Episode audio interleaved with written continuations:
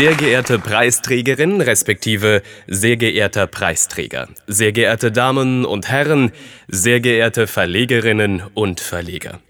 Bitte entschuldigen Sie das Gedränge hier im Saal. Wir mussten extra das Siegerpodest verbreitern lassen. Es ist das erste Mal, dass wir 24 von Ihnen auszeichnen. Aber eine Fußballmannschaft, noch dazu eine Nationalmannschaft, die hat einen gewissen Platzbedarf. Ja, wir zeichnen Sie aus. Wir tun es aus tief empfundener Überzeugung und aus Dankbarkeit. Wir geben es gerne zu, auch wir, die Jury, finden sie nicht immer preiswürdig. Keine viereinhalb Monate ist es her, da trieben sie jubelnd einen Keil in die Nation. Und dann, als es um Sein oder Nichtsein ging, verweigerten sie die Arbeit. An ihrem ersten K.O.-Spiel an der Weltmeisterschaft in Russland liefen sie auf, als hätte ihnen der Wodka die Stimme getrübt. Als hätten sie sich kollektiv an einer Packung Knäckebrot verschluckt. Aber das hier ist eine Laudatio und wir wollen weder Ihnen noch uns allen weiter Salz in die Wunde streuen. Und schon gar nicht wollen wir von den öffentlichen Zerwürfnissen nach dem Schwedenspiel reden. Vielleicht wurmt es Sie, ja, wie uns, wenn sich ein Trainer nach jahrelanger Beziehung und beidseits empfundener Liebe von einem verdienten Spieler trennt – so mir nichts, dir nichts in einem halbminütigen Telefongespräch, als hätte man sich gerade mal eine Nacht mit ihm vergnügt. Oder wenn derselbe Trainer für Wochen auf Tauchstation geht, statt sich und ihre Leistungsschwächen öffentlich zu erklären. Und ihr Generalsekretär zog es vor, sich politisch zu profilieren, indem er Gräben neu aufgerissen hat, die zuvor mühsam zugeschüttet worden sind. Stellen Sie sich vor, meine Damen und Herren, diese dumme Idee. In Zukunft sollten nur noch Spieler für die Schweiz aufs Feld, die freiwillig auf ihre Doppelbürgerschaft verzichten. Dabei sollte die Nazi doch bei ihren Fans punkten und nicht bei Populisten.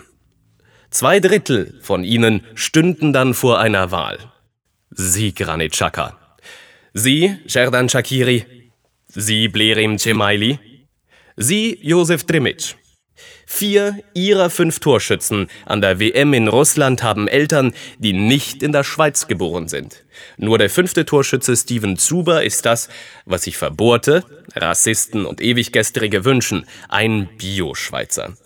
Zu denen übrigens, den Verbohrten, hat diesen Sommer nicht mal die Weltwoche gehört. Selbst sie schrieb, die Diskussion um die Identifikation der Nationalfußballer ist lächerlich. Shakiri und Chaka haben mehr für die Schweiz geleistet als die meisten ihrer Kritiker.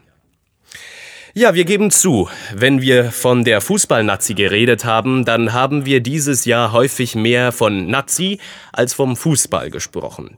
Vielleicht hat Ihnen, liebe Mannschaft, das Geschwätz sogar genützt. So hat man sie wenigstens auf dem Rasen eine Weile in Ruhe gelassen. Im September haben sie Island gleich mit 6 zu 0 geschlagen. Ein Hoch, dann ein Tief. Ein anderer Zwergstaat, Katar, hat sie vor acht Tagen geschlagen. Hatten Sie vergessen, wo sich das gegnerische Tor befindet? Dann vier Tage später, am Sonntagabend, kam die Wende, zumindest nach kurzer Spieldauer. Heimspiel gegen Belgien, den hohen Favoriten und Weltranglisten Ersten. In den ersten 17 Minuten schossen die Belgier zwei Tore. Da sah sich die halbe Nation bereits gezwungen, auf SRF 1 und den Tatort umzuschalten. Doch in den folgenden 80 Minuten haben sie gezeigt, dass sie sich ans Ziel im Fußball erinnern können. Tore schießen. Plötzlich hat ihr Regisseur Shakiri gezaubert, ihr Stürmer Seferovic geköpfelt, ihr Trainer Petkovic gestrahlt. Das Spektakel von Luzern titelte der Tagesanzeiger. Jungs, das war teuflisch gut, feierte sie der Blick. Und selbst die NZZ zeigte sich von ihnen begeistert. Zumindest für ihre Verhältnisse. Sich selber übertroffen, schrieb sie. Sie haben uns verblüfft, meine Herren.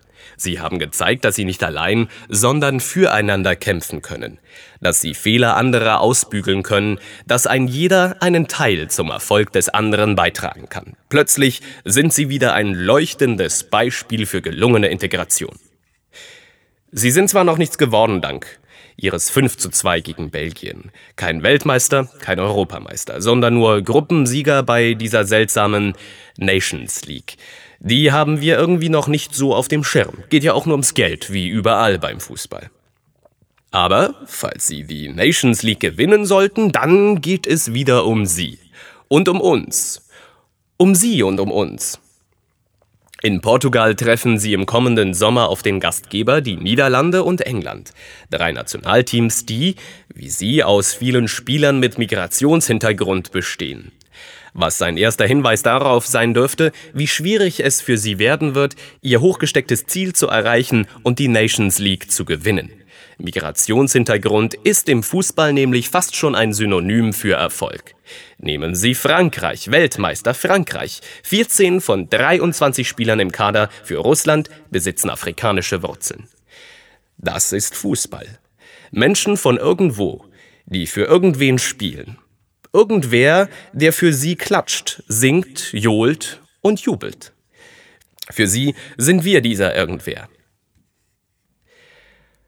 Seien Sie uns willkommen, verehrte Spieler unserer Fußballnazi. Nicht die Papiere in Ihrer Schublade sollen uns interessieren, sondern das, was Sie auf dem Rasen treiben. Wenn Sie siegen, werden wir jubeln.